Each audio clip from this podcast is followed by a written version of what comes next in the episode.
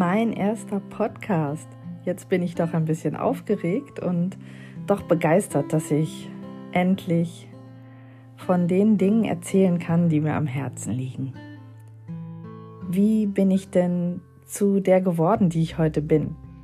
Ich habe ganz klassisch mein Tiermedizinstudium abgeschlossen, habe eine Doktorarbeit gemacht und dann angefangen, in einer renommierten Pferde- und Kleintierpraxis zu arbeiten. Und äh, dort war es so, dass mein damaliger Chef sehr strikt schulmedizinisch eingestellt war und ja, man könnte schon sagen, dass alles Alternative sehr verpönt war. Das geht ja gar nicht, waren dann so die Worte, die äh, zu alternativen Heilmethoden gesagt wurden. Und trotzdem hat mich dieses spannende Feld immer interessiert. Und ich habe sozusagen über den Tellerrand geschaut und habe geguckt, wow, was ist da sonst noch möglich? Und gerade bei Fällen, wo die klassische Tiermedizin dann an ihre Grenzen gelangt ist, habe ich doch gesehen, dass da Möglichkeiten sind. Und gerade diese Frage, was ist hier noch alles möglich, habe ich inzwischen auch zu meinem Lebensmotto gemacht, denn es ist viel mehr möglich, als wir ahnen und als bisher in der klassischen Schulmedizin umgesetzt wird. Wie bin ich denn nun dann auf meinem Weg weitergegangen? Es war so, dass ich gesehen habe, dass Wunden manchmal sehr schlecht zugeheilt sind. Und ähm, als ich mich dann schlau gemacht habe, was man noch unterstützend dem Körper geben könne, damit die Wunde besser heilt, bin ich auf die Lasertherapie gestoßen. Es gibt zwar schneidende Laser wie in der Industrie, es gibt aber auch Physiolaser. Physiolaser sind Geräte, die die Körperzellen unterstützen, die Energie in die Körperzellen bringen und zwar in der Frequenz, in der die Körperzelle wirklich lebt. Ja, denn wir alle sind Energie, Frequenz, lebendiges Leben, Schwingung. Und man kann bei diesem Physiolaser gezielt einstellen, welches Gewebe möchte ich unterstützen. Möchte ich das Nierengewebe unterstützen, das Muskelgewebe oder in welcher Frequenz möchte ich die Zelle unterstützen? Möchte ich zum Beispiel entzündungshemmend auf sie einwirken oder schmerzlindernd? Und ähm, ich habe dann Ausschau gehalten, wo kann ich so eine Fortbildung machen mit dem Physiolaser, so ein tolles Gerät.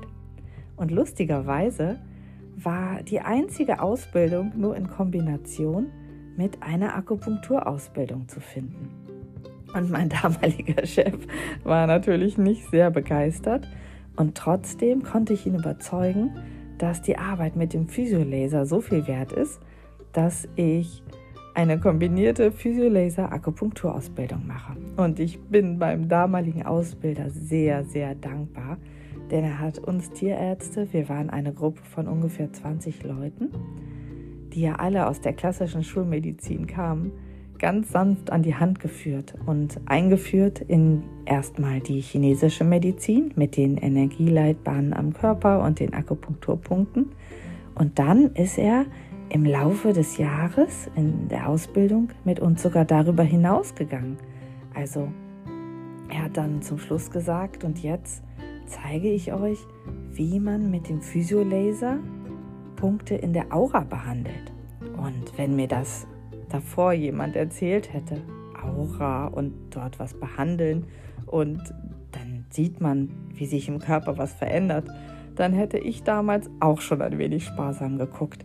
Aber dadurch, dass wir in dieser Gruppe auch gemeinschaftlich gesehen haben, was dort passiert und ähm, wie viel noch möglich ist und wie einfach eine Behandlung in dem feinstofflichen Feld, was uns ergibt, umgibt, auch dann im Körper sich auswirken kann. Das war so spannend und so bereichert und hat einfach so viel verändert, auch für die Tiere die wir dann behandeln konnten.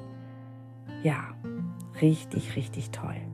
Und ähm, über die Akupunktur bin ich dann weitergegangen. Ich habe dann nochmal eine einjährige Akupunkturausbildung bei der Jervas, das ist die Tierärztliche Vereinigung für Akupunktur, angeschlossen, weil mich auch die Akupunktur so begeistert hat. Was wussten denn vor Jahrzehnten, Jahrhunderten sozusagen schon Menschen, was alles möglich ist? Unser Körper ist wirklich eine Wundermaschine und auch der Tierkörper. Und wir können durch Stimulation von so vielen verschiedenen Punkten so viel erreichen. Und auch dieses ganze Konzept ist in sich, finde ich, ähm, faszinierend, denn diese Energie, die in unserem Körper ist und die unseren Körper durchläuft im Laufe von 24 Stunden, kann natürlich auch blockiert werden, der Energiefluss. Und dann entstehen Fülle und leere Bereiche im Körper. Und je nachdem, ob eine Fülle oder eine Leere entsteht, zeigt sich das natürlich auch auf andere Weise. Und wenn ich all dieses durchschaut habe, dann kann ich natürlich ganz gezielt sagen, ich fülle bestimmte Bereiche wieder auf, ich nehme Energie aus anderen Körperbereichen und ganz wichtig natürlich, ich löse diese Blockade, denn ansonsten staut sich natürlich nach einiger Zeit wieder die Energie, wenn die Blockade noch da ist.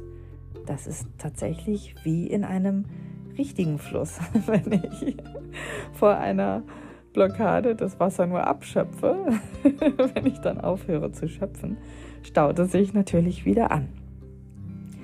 Diese Akupunktur, diese faszinierende Methode, ja, die möchte ich heute euch ein wenig näher bringen. Und zwar einfach anhand von einem Fallbeispiel. Es gibt ein Pferd, was ich behandelt habe, was aus Spanien kam. Und die spanischen Pferde werden tatsächlich manchmal nicht so richtig gut behandelt.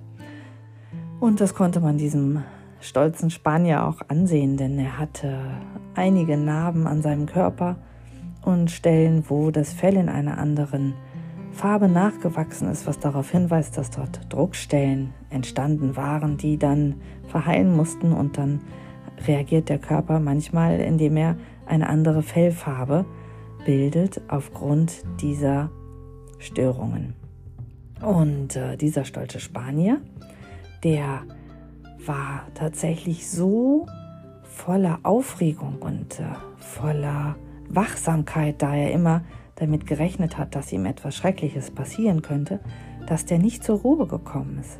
Das war dann so schlimm, dass er sich noch nicht mal getraut hat, sich nachts hinzulegen und zu schlafen.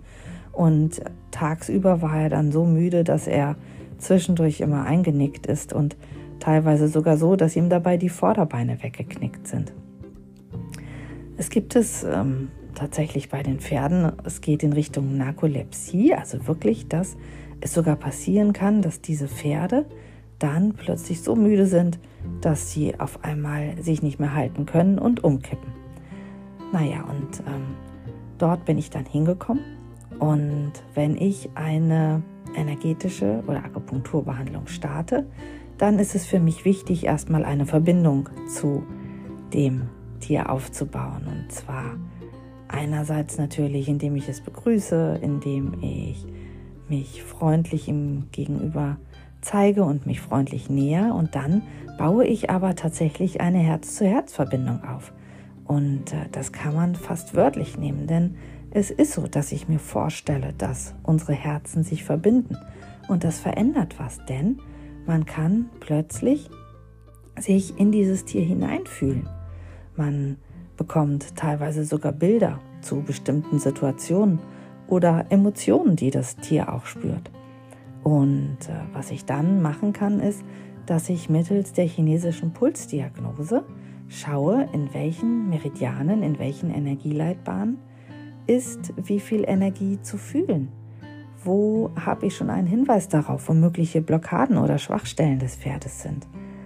Und dann kann ich weiterschauen. Ich kann entweder tatsächlich in der Zeit zurückgehen und schauen, wann ist das Problem entstanden. Oder ich kann auf andere Weise, indem ich dann direkt am Körper des Tieres weiterfühle, mich mit Alarmpunkten beschäftigen. Gibt es Alarmpunkte, die empfindlich sind?